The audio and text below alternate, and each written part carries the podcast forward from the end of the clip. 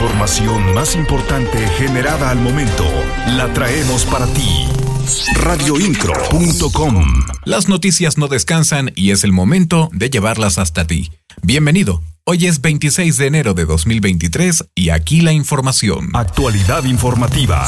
Radioincro.com El secretario de la Contraloría, Óscar García González, dio a conocer que se comprobó la culpabilidad de dos servidores públicos en casos de acoso denunciados al interior del Instituto del Deporte y la Recreación del Estado de Querétaro, INDEREC. Detalló que en el primer caso es un director de segundo rango, del cual se determinó su baja definitiva. En el segundo, también un director del mismo rango, de quien se determinó la suspensión de sus labores sin goce de sueldo por tres meses. Oscar García González señaló que en el caso del entrenador de box, también denunciado de acoso, se identificó que no era entrenador de Inderec, pero se dio vista a la Fiscalía General del Estado para que haga lo correspondiente.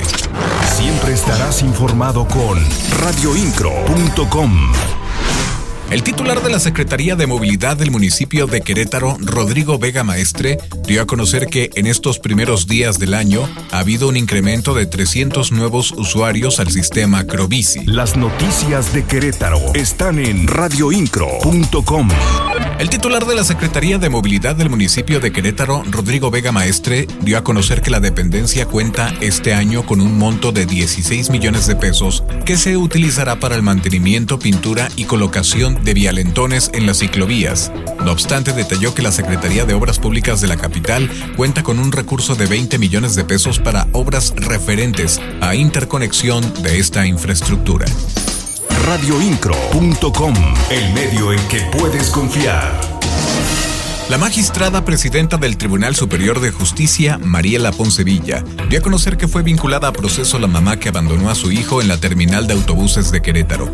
Mencionó que la mujer actualmente se encuentra en prisión preventiva justificada.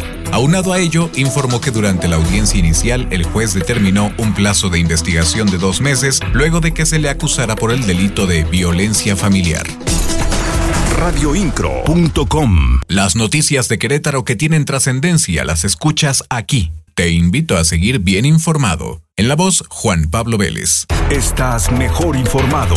radioincro.com.